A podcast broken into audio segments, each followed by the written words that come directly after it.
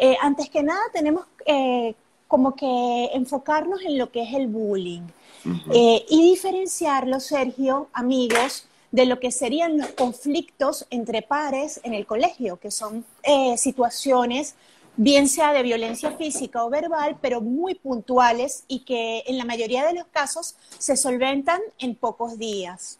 El bullying tiene tres características fundamentales para que podamos decir que es bullying.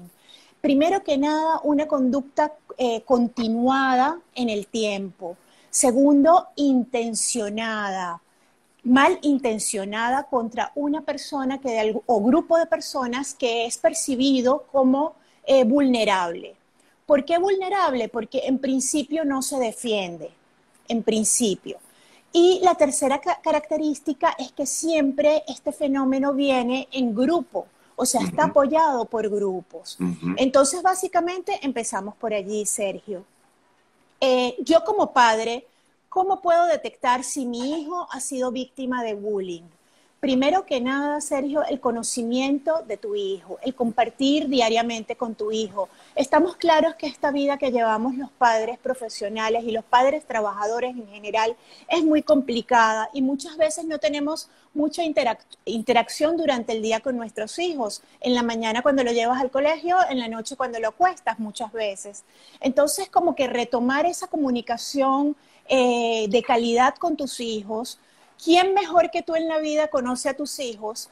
Cualquier cambio de conducta, de actitud, de rutina, es, algo para llamar la atención. La mayoría de las veces comienzan con eh, desánimo para ir al colegio, comienzan a sentirse mal de repente. Papá, mamá, me duele la cabeza, me duele el estómago, me siento indispuesto, no quiero ir al colegio, hoy no tengo nada importante que hacer, ¿sabes? Comienzan a haber muchas excusas o sea que uno tiene que estar como quien dice pendiente de esas eh, señales que puede estar enviando el, nuestro hijo o hija, ¿no?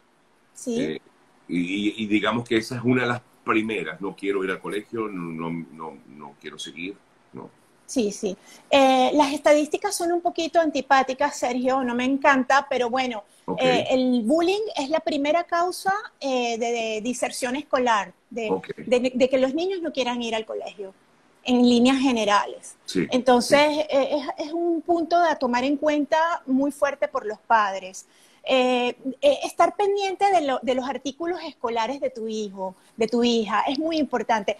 los artículos escolares están deteriorados, viene con, con, sus cosas del colegio rotas, se le pierden muchas veces las cosas.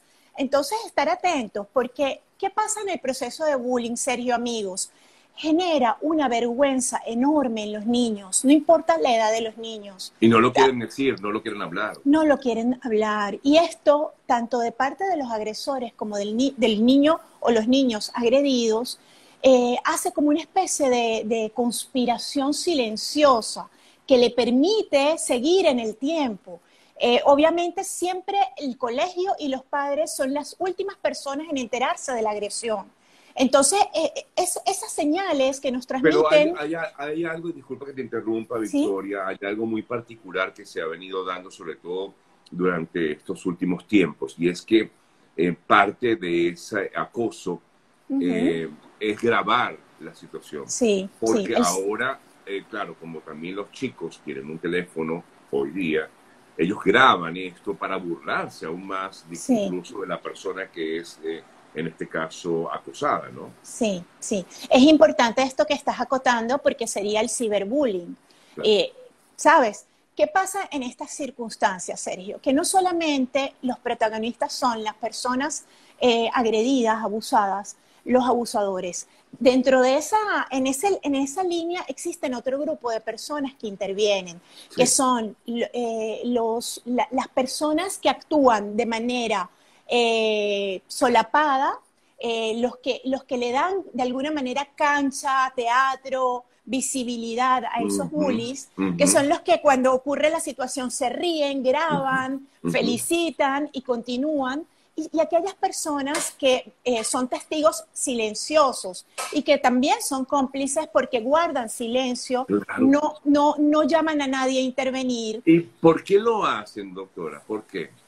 Porque hay una presión social gigante y como te decía al principio, esa misma conspiración de silencio hace de que todos seamos cómplices eh, al no intervenir, al no eh, hablar. Entonces, ¿qué pasa? Eh, son estos antivalores de que la violencia es un arma necesaria, de que a través del diálogo yo no puedo conseguir ninguna solución, de, la falta de responsabilidad afectiva que, hay en tantos niños hoy en día, producto también de lo que le transmiten. Lamentablemente tenemos que decirlo nosotros los padres en casa.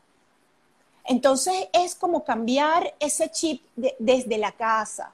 Muchos padres, sobre todo aquí en Latinoamérica, Sergio, en nuestros países, eh, hay una mentalidad de culpabilizar primero culpo a mi hijo porque se deja maltratar, se deja apabullar, se deja insultar. Segundo, culpo al otro niño porque es un violento. Tercero, culpo a la escuela porque la escuela no hace nada.